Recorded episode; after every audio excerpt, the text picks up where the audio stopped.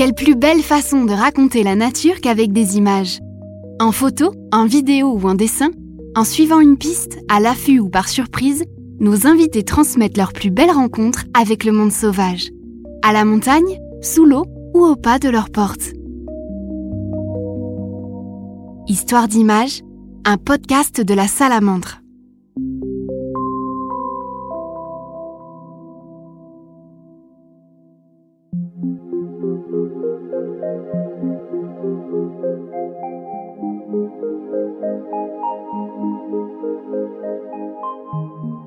Christophe Ponce Capitaine a parcouru le monde pour découvrir les humains et peindre les paysages dans lesquels ils vivent.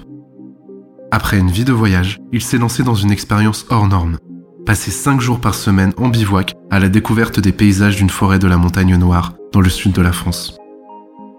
Entre peinture, plongée dans l'histoire très ancienne d'une forêt et rencontre avec la nature, le peintre nous raconte comment il s'est immergé une année en forêt.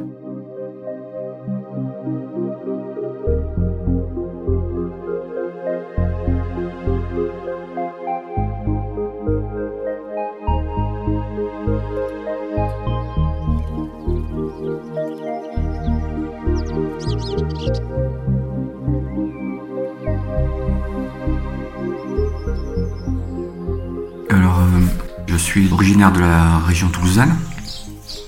Euh, j'ai grandi en cité au Mirail et j'ai fait les beaux-arts euh, à Toulouse. J'étais décidé à, peindre et dessiner très tôt. C'est arrivé à la maternelle, enfin bon, des sortes de décisions intérieures simples. Et du coup, mon parcours a été, a été aussi simple que ça. Donc, c'est une formation de dessin, peinture, et ensuite euh, c'est surtout la peinture qui m'a beaucoup intéressé, alors qu'à l'époque on pouvait faire euh, de l'art contemporain, de l'installation, de la vidéo, mais moi ça a toujours été le dessin et la peinture. Et énormément travailler dehors, en fait, ça, ça m'a, toujours passionné. Donc du paysage, mais aussi euh, du portrait, du dessin dans la rue. J'ai commencé ça très tôt, même à Toulouse, quand j'étais étudiant, je passais beaucoup de temps à faire ça. Et ensuite, les voyages en alternance avec ça. J'ai été euh, ancien sportif euh, de haut niveau en athlétisme, donc j'ai commencé à pas mal euh, voyager dans toute la France, un petit peu en Europe. Et bizarrement, ça s'est fait aussi en associatif au niveau artistique.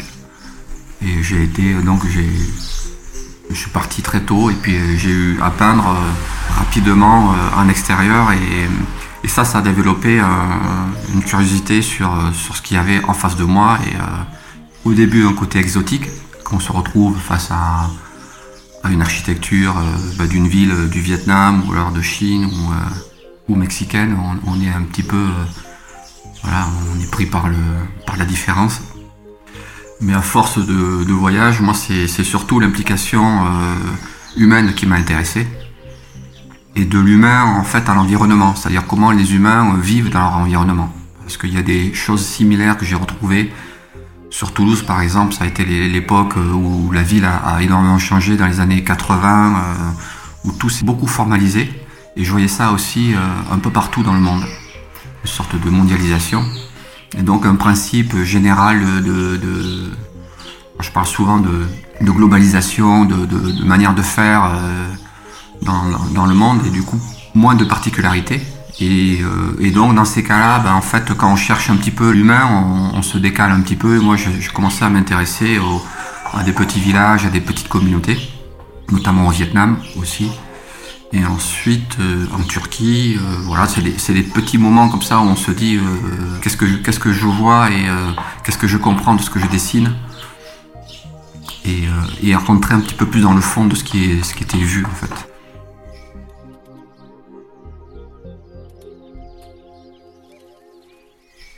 Et j'ai été invité euh, par un copain euh, euh, qui est scientifique, qui s'appelle Vincent Biereski, et qui, est entomologiste, à une expédition scientifique qui a été organisée par Philippe Anoyer, qui a travaillé au Muséum d'histoire naturelle de Toulouse. Philippe m'a proposé en 2012 de participer à une expédition en Centrafrique et je l'ai accompagné pendant euh, deux mois. Euh, nous étions une vingtaine. De, euh, il y avait des chercheurs, il y avait des grimpeurs d'arbres, il y avait des, il y avait euh, des infirmiers, etc. Et plus un, groupe de porteurs bantous et, de pygmées.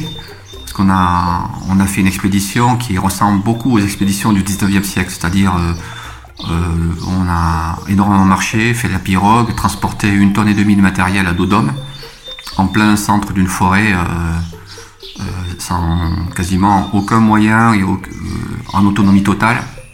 C'est un parc au sud de la République centrafricaine, qui est le parc euh, Sango Animoki, qui est connu pour une réserve d'éléphants, mais nous, c'était pas ça qui nous intéressait, c'était un peu plus bas, c'était les insectes.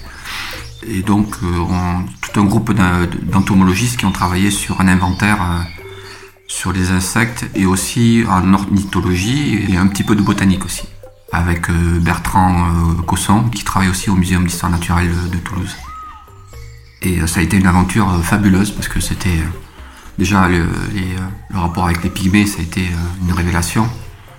Et aussi avec des scientifiques, parce que les scientifiques, ils ont une particularité, c'est qu'ils ils voient à travers le paysage, ils, déjà ils voient, parce que on a beau se balader en forêt, n'importe quelle forêt, Bon, si on cherche des insectes, si on cherche quelque chose, en fait, on, la plupart du temps, on ne trouve pas, parce qu'on ne sait pas le fonctionnement de, tel euh, insecte de telle plante, alors que eux voient, et donc euh, avec eux, on trouve toujours.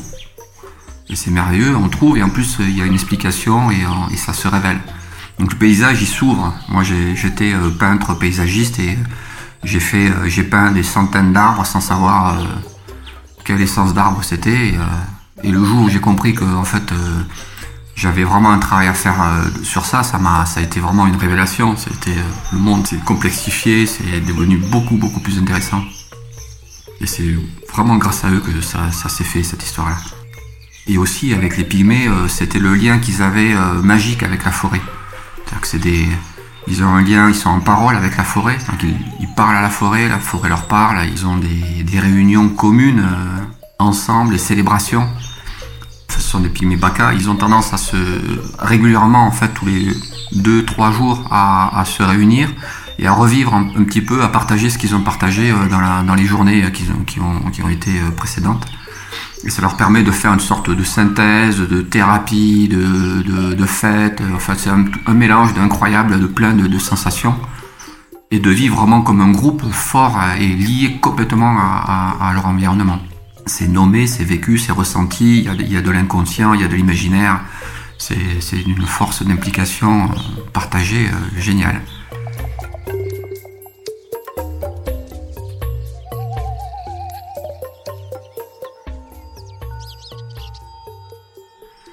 donc quand je suis rentré, euh, j'ai été un peu bouleversé de ça. Et puis c'est sûr que quand on, sort de cette de, forêt souvent c'est ce qu'on dit en fait. Quand on sort de forêt on n'est plus le même en fait. C'est une, telle expérience euh, humaine.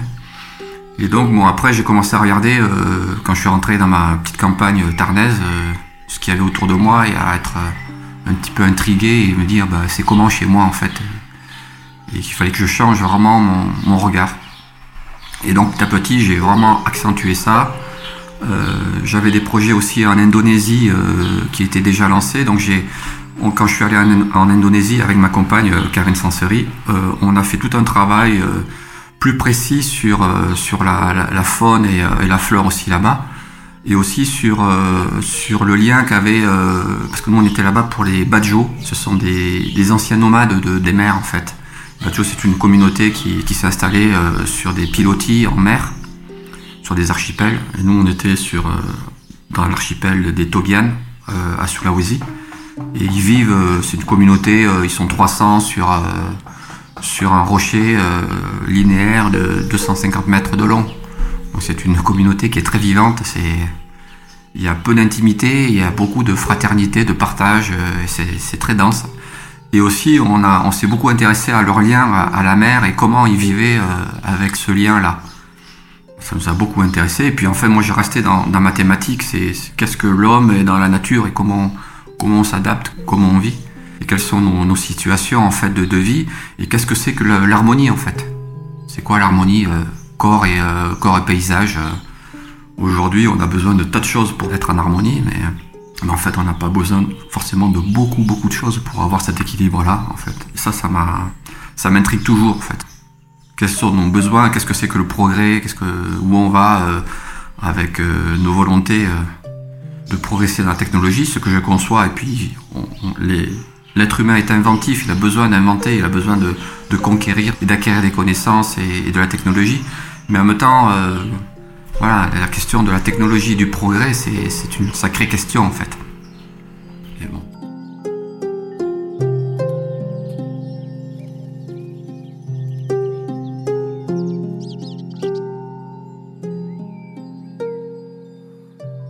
Pour revenir après à mon travail euh, de peintre, euh, je suis passé de peintre à plutôt à peintre, euh, on pourrait dire, qui fait du documentaire. Et à partir du moment où on fait du documentaire, il faut aller à une certaine vitesse. On ne peut pas aller vite. Et le documentaire, ça veut dire acquérir des connaissances. Et pour les acquérir, ben, il faut être en immersion et il faut, il faut apprendre, apprendre énormément de choses. Moi, je suis parti de zéro. Euh, J'aime bien ça aussi, rien savoir et puis aller sur un lieu et puis prendre le temps de le découvrir. Donc, c'est des immersions de 3, 4 mois, un an, 2 ans, 3 ans pour découvrir un milieu. Et euh, sur mon dernier projet, en fait, dans la, dans la montagne noire, c'est ce qui s'est passé. Je me suis dit, ben voilà, moi, ma forêt, je la connais pas du tout. Et il y a une forêt euh, que je connais à peine parce que on y va tous pour aller chercher des champignons. Euh, ou alors on sait qu'il y a que c'est le temps le plus mauvais, le plus pourri qu'il y a dans, dans le coin. Ben, il faut aller dans la montagne noire parce qu'il pleut, parce qu'il y a du vent, etc.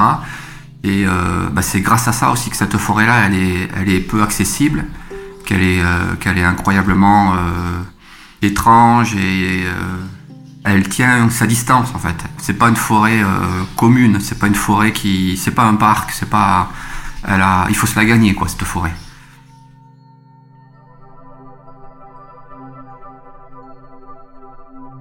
C'est une forêt de moyenne montagne euh, qui se situe entre 700 et, et, 1000 mètres à peu près, avec énormément de, vallons, de talwegs, une orientation un éventail qui part vraiment du nord en déploiement vers le sud et qui la rend complexe dans son, climat et dans sa géologie aussi. Et passionnante à découvrir. Euh, voilà, moi j'ai été, quand j'ai commencé ce, travail-là, en fait, quand j'ai commencé à me dire, bah, tu y vas et tu vas la découvrir, je savais absolument pas comment l'aborder tellement euh, le projet il était euh, c'était un peu de l'invisible, c'est-à-dire aller sur un lieu, mais on sait pas, on sait pas sa distance, on sait pas. J'avais beau regarder des cartes, mais euh, déjà le découpage de la forêt en lui-même, il est complètement, il est fait de, plein de, il est morcelé, et puis ça concerne énormément de territoires. C'est le parc régional, c'est plusieurs comités de communes, c'est plusieurs communes, et, donc on sait pas à qui s'adresser pour y aller, on sait pas. Alors moi je me suis dit, bah, si tu sais pas à qui t'adresser, bah, tu y vas et puis tu trouveras bien du monde euh, sur place. Et donc c'est ce que j'ai fait, je suis parti avec euh, mon sac à dos. J'ai commencé à, passer euh, une nuit en forêt, puis deux, trois, quatre, et arriver à, tenir le coup sur, sur plusieurs nuits. Et j'ai mis en place un système de, travail de 5 jours, 5 nuits par semaine en forêt et rentrer le week-end pour, euh, pour pouvoir récupérer parce que j'ai fait ça euh, au mois de février. J'ai commencé en février, puis je m'étais dit, de toute façon, tu commences en hiver parce que au moins tu sais ce que ça va être et tu sais si tu vas tenir le coup ou pas. Et, euh, et en plus, tu auras toute l'énergie pour tenir le coup parce que tu ne seras pas fatigué et puis c'est le moment de la prise de conscience directe et des, difficultés et tu pourras aller pallier à ça avec toute la force de, de quelqu'un qui débute dans un projet.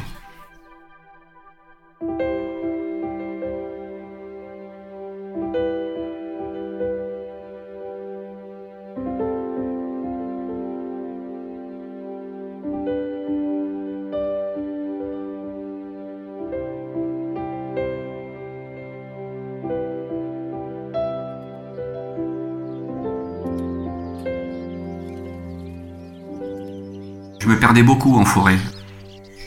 Parce que j'y allais pas pour euh, faire du bivouac, j'y allais pas, euh, j'y allais pour peindre, mais aussi pour découvrir quelque chose à peindre.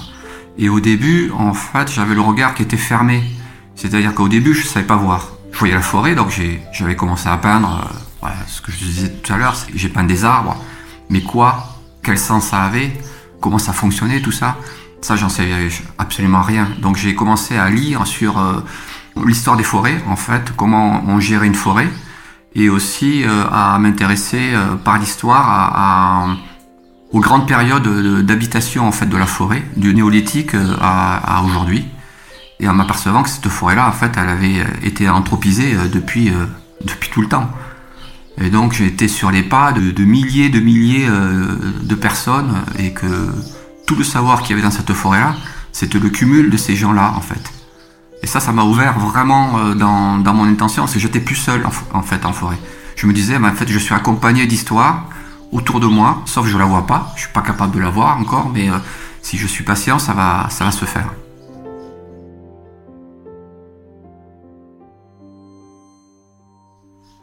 Quand je rentrais le week-end, je commençais à, contacter des, gens qui étaient susceptibles de m'aider. Notamment, euh, la première personne que j'ai contactée, c'est Jean-Michel Doudiès, qui est un historien qui habite à Arfond, dans le petit village qui est au creux de ces forêts euh, de la montagne noire. parce que moi, en fait, mon, territoire, c'est vraiment la, forêt domaniale de la montagne noire. C'est 4000 hectares de forêt. Et j'ai eu Jean-Michel au téléphone et il m'a, dit, euh, ok, ben moi ça m'intéresse ton projet. Euh, et si tu t'intéresses à, ce que je fais, euh, ben tu peux aller voir ce que je fais parce que c'est, c'est sur place. Enfin, je m'intéresse à des bornes qui sont anciennes dans la forêt et certaines remontent au XIIe siècle. Il y en a plein. Il y en a plein. il me dit, j'ai fait un travail là-dessus. si tu veux, je t'envoie un petit dossier. Ça fait 400 pages. tu peux lire ça, ça va t'intéresser. Et ça m'a passionné parce que c'était toute l'histoire de cette forêt-là en fait qui était euh, révélée. Jean-Michel avec euh, avec euh, avec un petit groupe de passionnés comme Yves Ourliac ou François Gabold aussi. Ils ont arpenté cette forêt-là. Ils sont allés à la recherche de ces bornes. Quelques-unes étaient connues en fait dans la forêt, mais on savait absolument pas leur fonctionnement. Elles étaient un petit peu ésotériques. Et en fait, ils ont révélé vraiment leur fonctionnement. Ce sont des bornes périmétrales qui sont là pour vraiment déterminer des territoires qui sont anciens, donc c'est 12e siècle, 13e siècle, c'est la fin des, croisades aussi, c'est le moment où euh, des croisés rentrent et euh, ont besoin de, de territoires et, euh, et, en fait il y a un chassé-croisé entre les, les Cathares et, qui, qui, ont besoin de se remettre en paix avec la papauté et qui offrent des territoires à des croisés, plus ou moins offerts je dirais. Mais euh, il y, a, y, a, des communautés comme ça, et puis ces communautés-là, elles ont besoin, elles, d'espace et aussi, euh, elles ont aussi une, une qualité, c'est elles cherchent à ce que des territoires soient des territoires habités et, euh, et humanisés. Et ça, c'est important parce que c'est, ces, ces axes-là de forêt, c'est des territoires qui sont qui font peur aussi. Il y a énormément de légendes euh, parce que à l'époque aussi, c'est encore euh, des loups, c'est encore des territoires assez sauvages, très difficiles euh, pour la vie. Il faut imaginer que des Chartreux, par exemple, qui vivaient au 14-15e siècle, il y a quasiment pas de fenêtres dans les dans les demeures. C'est des vies qui sont dures, qui sont très très dures. dans la forêt qui est à côté de la, de la Loubatière, il y a une forêt qui s'appelle la Loubatière. Donc Loubatière, avec des origines justement de, des loups. Et une communauté de Chartreux a essayé pendant 150 ans de, vivre en fait euh, sur place et, ils ont euh, ils ont pas réussi en fait. Ils sont installés mais la vie était trop trop dure entre les loups et euh, la virulence du climat plus dirais les, agressions, il y a énormément de gens qui se, qui se cachent aussi dans, ces, dans ces forêts-là pour fuir la justice, etc. c'est assez, c'est des milieux assez, assez, assez difficiles. Ça, on peut pas imaginer, aujourd'hui, euh, ce que c'était euh, et euh, l'effort que ça demandait aussi. Donc, pour revenir à, l'histoire avec Jean-Michel, il m'a donné ces 400 pages. En fait, ils ont repéré, donc, avec son équipe, énormément de bornes périmétrales et avec les relevés GPS. Donc, j'ai été à la rencontre de ces bornes. Moi, ça faisait deux mois déjà que j'étais en forêt, mais j'avais pas commencé mon carnet. C'est-à-dire, j'avais mon carnet dans mon sac, je peignais, j'écrivais un petit peu, mais je, n'arrivais pas à, commencer mon carnet parce que je n'arrivais pas à trouver euh, une entrée. Je, savais pas, j'avais assez peur de la forêt. Je savais, c'était encore, euh, c'était tout un processus de, de, compréhension et, euh, et j'étais encore étranger à la forêt. Je me sentais pas encore, voilà, le sujet m'échappait et j'étais à l'observer, mais pas à, vivre avec elle. Et en fait, étrangement, en allant à la, à la quête de ces bornes, la première euh, qui a été accessible, c'est celle qui est le plus au sud de la forêt. Et euh, c'est une borne du, du 14e siècle. Et je me suis retrouvé devant C'était en fin de journée, j'avais pas mal galéré avec parce que il y avait il y a une ripisylve dans ce bas de forêt. Donc c'est ripisylve, c'est ce sont des, des, bordeaux et qui sont un petit peu marécageux aussi. Donc il y a beaucoup de bois morts, d'arbres qui tombent et donc la progression elle était difficile. Parce que là dans ces cas-là on prend pas de chemin. On va on est on est en pleine en pleine nature et il faut suivre des points et essayer de trouver et c'est pas à pas. Et quand j'ai trouvé la, borne, bah, c'était fin de journée, il faisait beau, c'était un coucher de soleil magnifique, et la borne était là, était éclairée, et euh, j'avais l'impression qu'elle m'attendait en fait. Et euh, je me suis assis, j'ai sorti mon carnet, et puis j'ai pu la peindre. Et j'ai eu une sensation très étrange, euh, comme si c'était enfin la première porte d'entrée de, de, mon histoire en dans la forêt. Et ça a été une révélation, ça a été vraiment un moment fort pour moi, parce que je me suis dit, c'est bon, ça y est, j'ai trouvé j'ai trouvé du sens, j'étais face à, quelque chose qui vraiment me, passionnait, il y avait à la fois de l'histoire, il y avait du paysage, il y avait du sens, et, euh, il y avait le moment aussi. Et tout ça, moi, c'est ce que je cherche beaucoup, c'est à, vivre euh, un moment de peinture où, euh, où, je suis impliqué dans mon travail et en même temps, ça me met en lien avec le paysage et l'histoire des, des hommes dans ce paysage-là il y a une sorte d'osmose qui se fait et que moi j'aime bien vivre dans, ces moments-là. Et voilà, ça a été le début de, donc de 12 mois d'aventure forestière.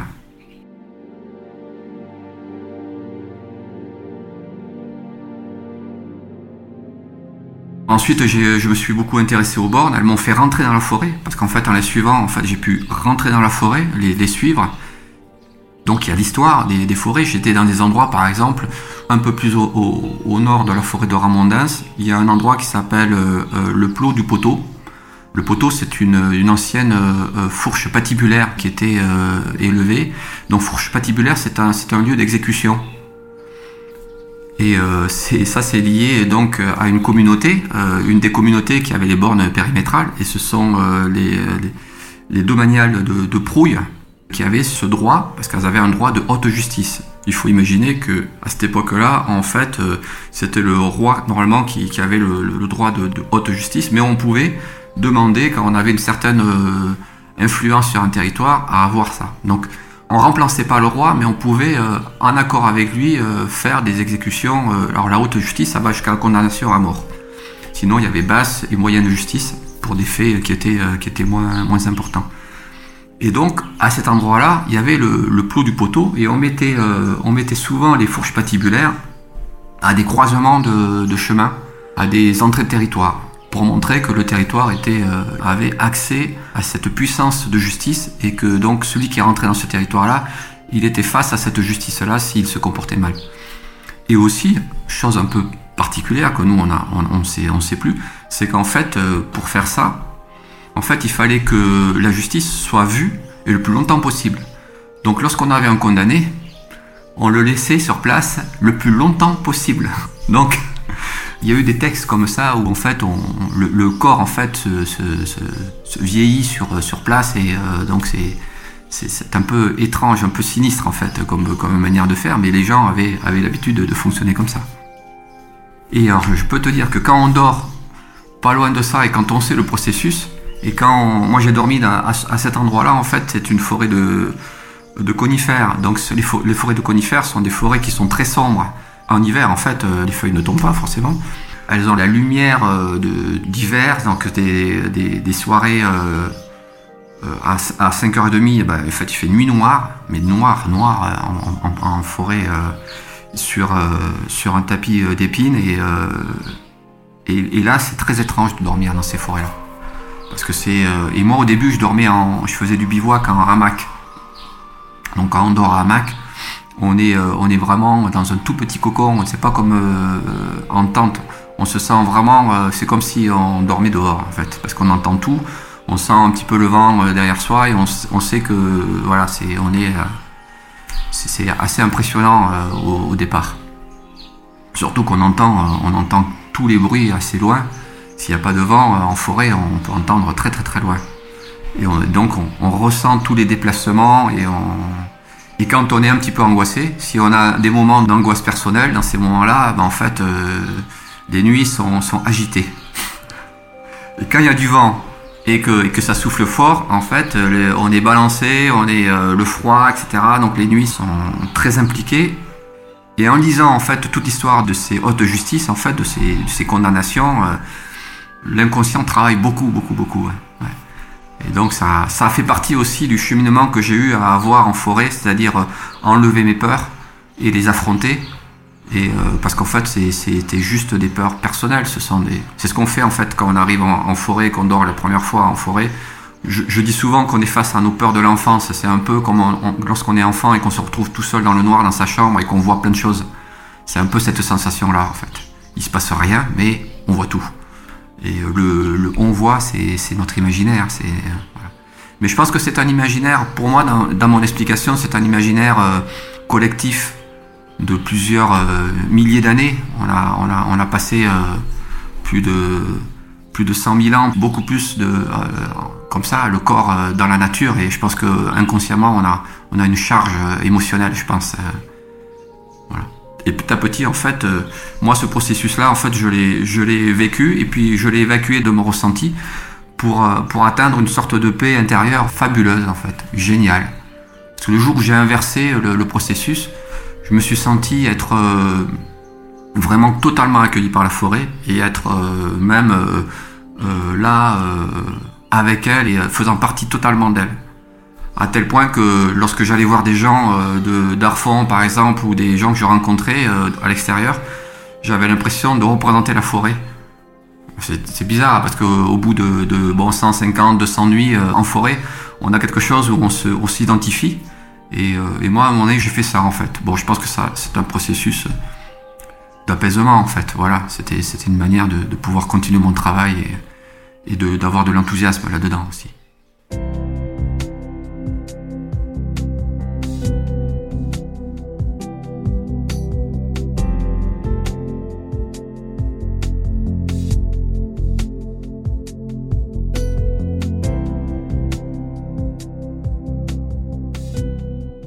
J'appelle ça des visites, lorsqu'on rencontre euh, quelques animaux, des, euh, que ce soit des chevreuils, des renards. Euh, il y a des moments comme ça, surtout en peignant. En peignant, en fait, moi je reste immobile pendant deux heures et demie à peu près.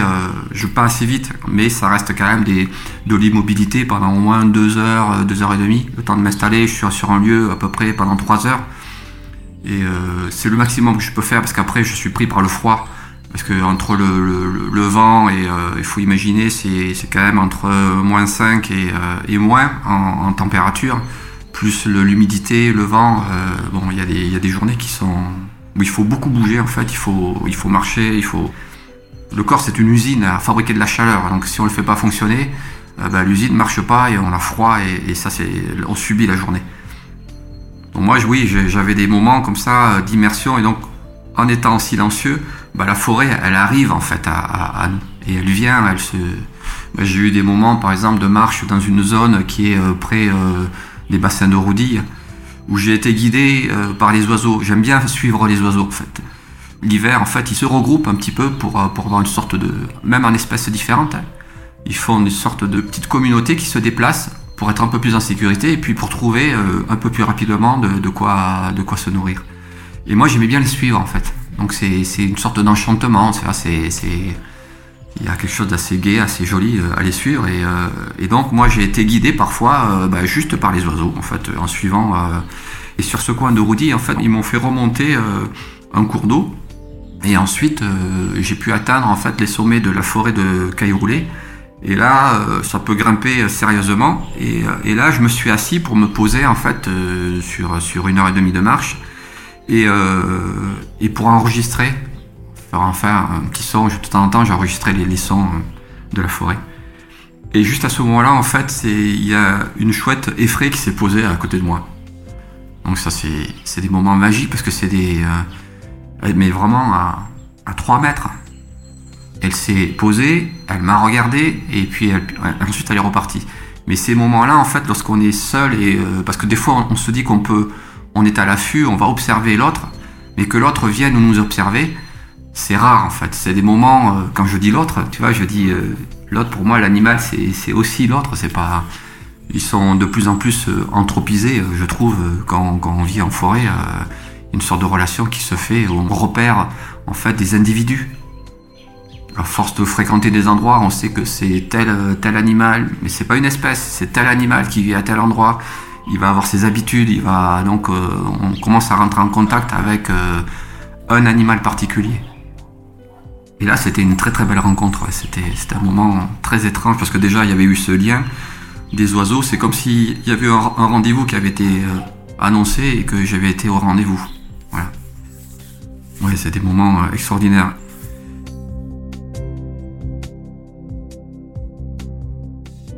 Et ensuite, il y a d'autres moments qui sont particuliers, c'est des moments où il ne se passe rien aussi. Où il y a une sorte de contemplation euh, complètement euh, dépourvue d'intention.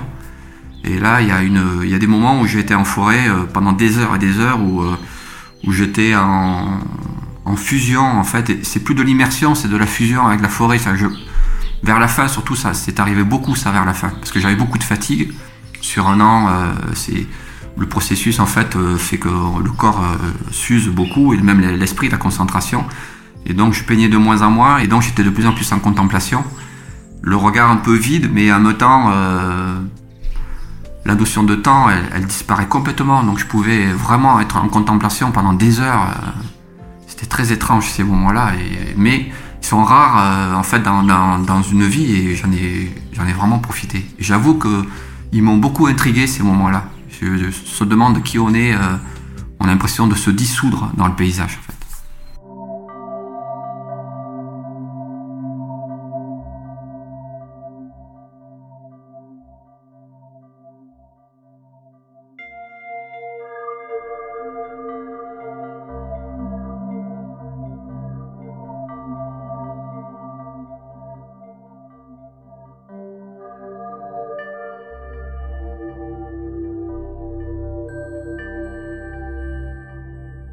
Pendant ce processus en fait de bivouac, par exemple, je lis énormément. Je vais accéder à des connaissances euh, scientifiques en lisant énormément, donc je dirais que j'assimile des, euh, euh, des, savoirs que je mets après en expérimentation directe physique.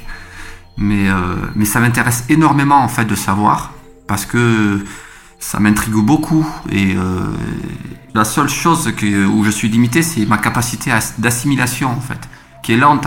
Je suis très lent en fait, parce qu'il y a beaucoup de domaines. J'aimerais en savoir beaucoup plus et plus rapidement. Mais, euh, mais au bout d'un certain temps, euh, j'ai le cerveau qui qui peut plus assimiler. Même si on, veut savoir, on a beau lire, on a beau lire, en fait, on oublie aussi rapidement. Et, euh, et en fait, le savoir, c'est quelque chose qu'il faut pratiquer. C'est une culture quotidienne, en fait. Et c'est là où, en fait, le, entre la performance d'une immersion sur une année et, vivre dans un, dans un territoire, c'est pas la même chose. Il faut pratiquer un territoire tout au long de sa vie et c'est là la culture qu'elle vient. C'est dans cette durée-là, c'est l'apprentissage euh, long et euh, où il faut être humble en fait sur, cette chose-là parce que on a beau savoir euh, le nom d'une espèce, etc. Mais l'expérience qu'on en a de cette espèce-là, le lien qu'on va avoir et bah, en fait, parce que si on regarde grosso modo des revues scientifiques, on peut voir le comportement d'un animal, ce qu'il va manger, son quotidien, etc. ça ne remplacera jamais euh, des expériences personnelles. Jamais, jamais. Mais le lien des deux, en fait, euh, se, grandit, en fait. Ça, fait un écho. Et moi, oui, ça m'intéresse beaucoup, mais je m'intéresse aussi à, la géologie aussi. Euh, ça, m'intrigue beaucoup parce que j'y connais absolument rien. Mais c'est tellement, tellement considérable de, de, savoir. Et quand je parle avec des spéléologues, ça me, fascine, en sachant aussi qu'on est ici, c'est un territoire, euh, euh, il y a beaucoup de calcaire, et donc il y a, aussi des grottes, des, cavités, et, euh, savoir que ces cavités-là, en fait, elles ont été habitées aussi depuis le, début du néolithique. Donc ça c'est passionnant aussi de savoir ça. Moi ça, me, ça m'intrigue beaucoup parce qu'en étant en forêt, euh, moi, mes bivouacs qui sont tellement précaires, il y a eu des moments vraiment où je me disais, euh, bon, bah là, là quand même, euh, ça caille. Il fait un vent du diable. ça fait dix jours qu'il y a un vent de folie et t'as la tête complètement à l'envers. la tente, c'est pas, c'est pas le meilleur truc qui puisse exister. Tu le fais parce que c'est ton moyen à toi. Mais je comprenais très bien que des gens avant moi ils cherchaient du dur, tu vois. C'est vraiment le, truc des trois petits cochons, quoi. C'est un moment tu te dis, mais juste s'abriter derrière un, caillou et ne plus entendre le, vent et rentrer dans une cavité où tu n'entends plus le vent, waouh, ça soulage, mais un truc. parce que la forêt, quand, elle bouge pendant, pendant 10 jours, mais c'est de la folie. Ça devient un truc parce que tu n'entends plus rien. Aucun animal n'entend rien en fait. C'est-à-dire que la chasse, c'est plus, c'est quasiment pas possible pour les animaux. Donc se nourrir, euh, se déplacer euh, sans danger, c'est quasiment plus possible.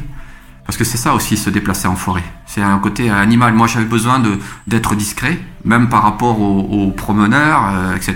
On a envie de, à l'époque des champignons, par exemple, moi, je me suis réfugié dans les zones les plus reculées de la forêt, par exemple, parce que ça me dérangeait beaucoup. C'est une époque très étrange, ça, les champignons. On est, on est, c'est très joyeux, c'est très, euh, c'est très convivial, mais en fait, c'est un envahissement permanent et sur tous les domaines. Et, euh, et là, on prend conscience de notre capacité d'envahissement, en fait. Et je me dis, heureusement qu'on n'est pas nombreux à faire ce que je fais moi, parce que ça serait une catastrophe, en fait. Et euh, mais c'est notre particularité, nous les humains. On adore, on est intéressé, on est intrigué, on va voir. Euh, c'est notre côté chevreuil, parce que les chevreuils font ça aussi, ils sont très intrigués, ils ont besoin d'aller voir. J'ai été énormément visité par des chevreuils, même la nuit. Et nous, on a, une capacité, ça, à la curiosité, au savoir et, et un envahissement aussi.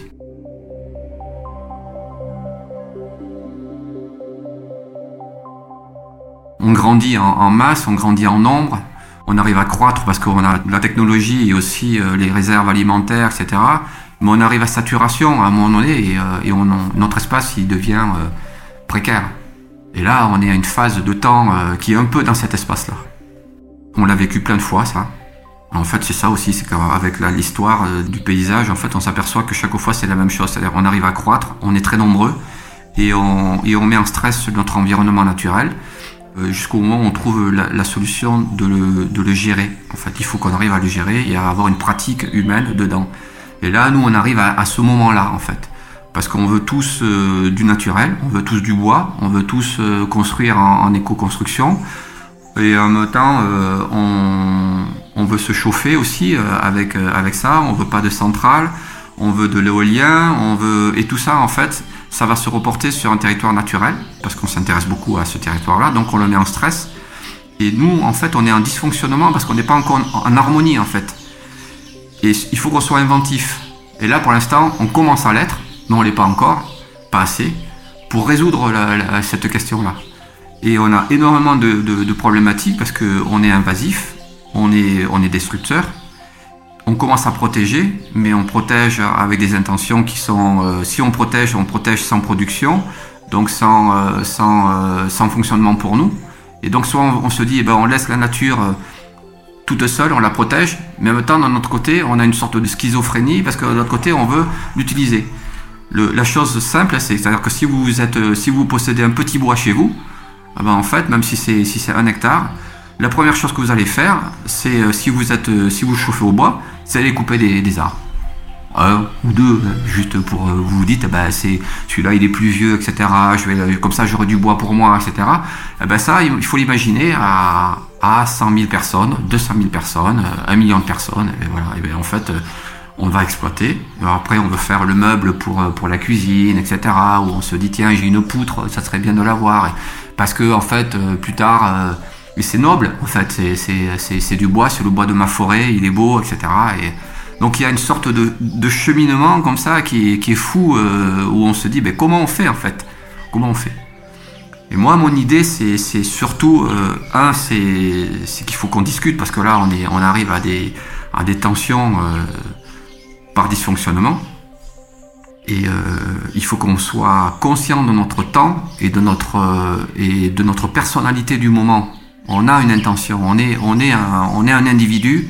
Moi, je dis souvent, on est, on est, on est surpuissant quand même. On arrive à rouler avec des voitures, on est à 100 km/h à, bon, à 90, on va dire, sur les nationales, 80, 80, euh, il peut y avoir une tempête. Et là, on est avec des enfants à l'intérieur, on est protégé, on écoute euh, une radio, un podcast, tu vois, tranquille de, de, quelqu'un, tu vois, et, c'est merveilleux. Et on est surpuissant. Et quelqu'un nous appelle euh, de, l'extérieur, de l'autre bout du monde, on peut répondre juste à côté. On est, on est des, on est des martiens, on est des, on est des, on est des extraterrestres, on est, on est surpuissants. Et donc cette surpuissance-là, il faut qu'on en prenne conscience, et, euh, parce qu'on fait énormément de dégâts très vite, et nos intentions, elles ont beaucoup, beaucoup d'impact. Et c'est ça, en fait, qui est, qui, est, troublant. On est à un moment clé. On en a connu beaucoup de moments clés, et, et on les résout que par, euh, la concertation et par la parole. Il faut déclencher euh, le constat, et ça c'est important. Donc il y a des tas d'associations qui le font, et elles ont raison de le faire. Et ensuite, il faut qu'on arrive à se parler, parce qu'en fait, on n'est pas en accord sur le langage encore. On n'a pas la même harmonisation de langage, parce que notre langage, il veut pas dire la même chose. Quand le parc régional, il a, il a des intentions, par le parc, il a, il a une obligation de développement économique et en même temps de protection. Mais euh, lorsque donc on est en forêt, il, il va avoir une intention, ce, parc-là. Donc ce sont des gens derrière qui ont une intention euh, et, on les a nommés pour ça et il faut qu'ils fonctionnent pour ça. Donc, euh, mais il y a un temps de retard en fait sur les actions et nos parce que aujourd'hui il y a un tel temps d'urgence qu'il faut réagir vite. Et, euh, et ce qu'on a mis en place, notre processus même administratif, notre conception de société, il doit bouger plus vite en fait parce qu'on est on est en retard sur ce qui se passe. Notre action du quotidien donne tellement d'impact que si on met pas en harmonisation, bah, en fait ça va, ça va cogner partout. La vitesse est, grande et, euh, et, du coup ça frotte de tous les côtés. Tous les, on le voit aujourd'hui, on voit toutes les intentions. Il y a encore dans la forêt ici euh, des intentions où on veut mettre de, l'éolien parce qu'il y a du vent et on se dit ben, c'est bien. Et en même temps, ben, c'est un des rares territoires qui n'est pas encore envahi euh, de manière, je dirais, énergétique, de manière forte. Donc on le fait, on le fait pas. Moi, je, suis, euh, je me pose la question en fait de comment, comment on fait les choses, comment. Euh, et j'ai pas de solution. Moi, j'ai besoin. La solution, elle va, elle est commune. Elle est, elle est dans la discussion.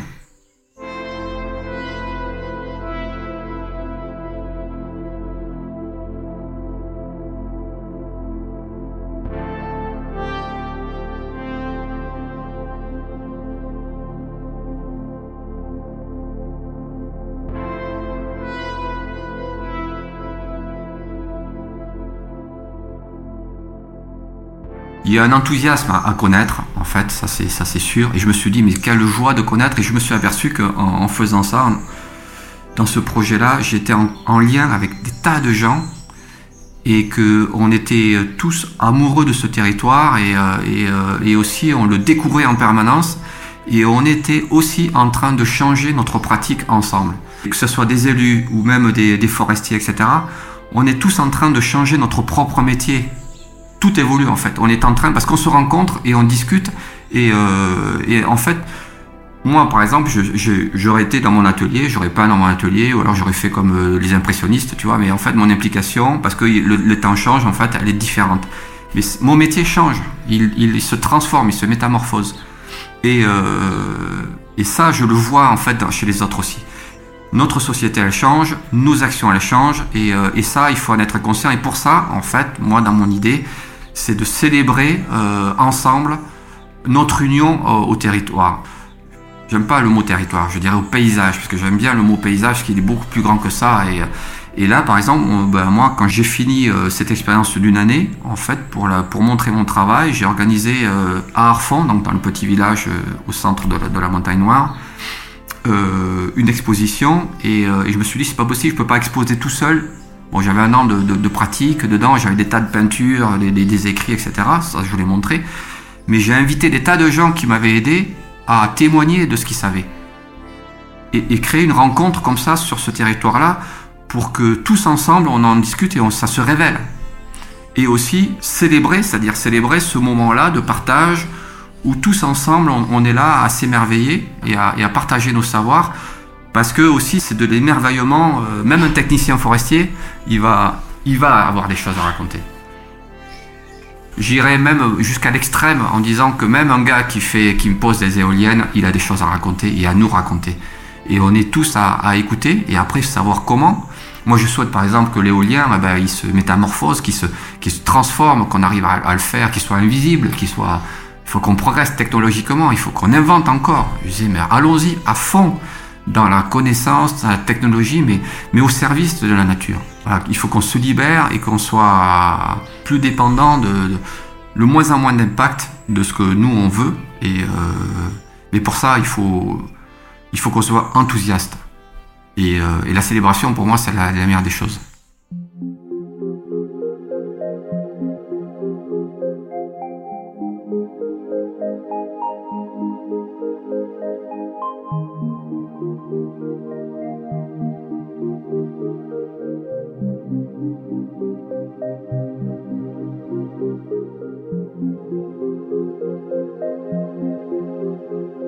Découvrez les peintures de Christophe Ponce-Capitaine dans le numéro 275 de la revue Salamandre.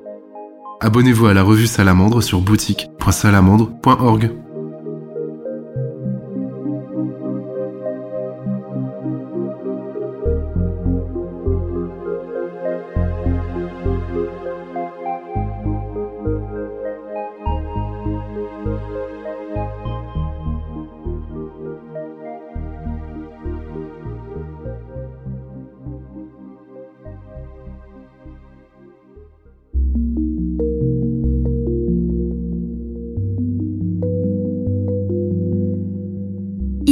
D'image est un podcast de la Salamandre réalisé par Sébastien Poiré. La musique et le mixage sont de Xavier Santamaria.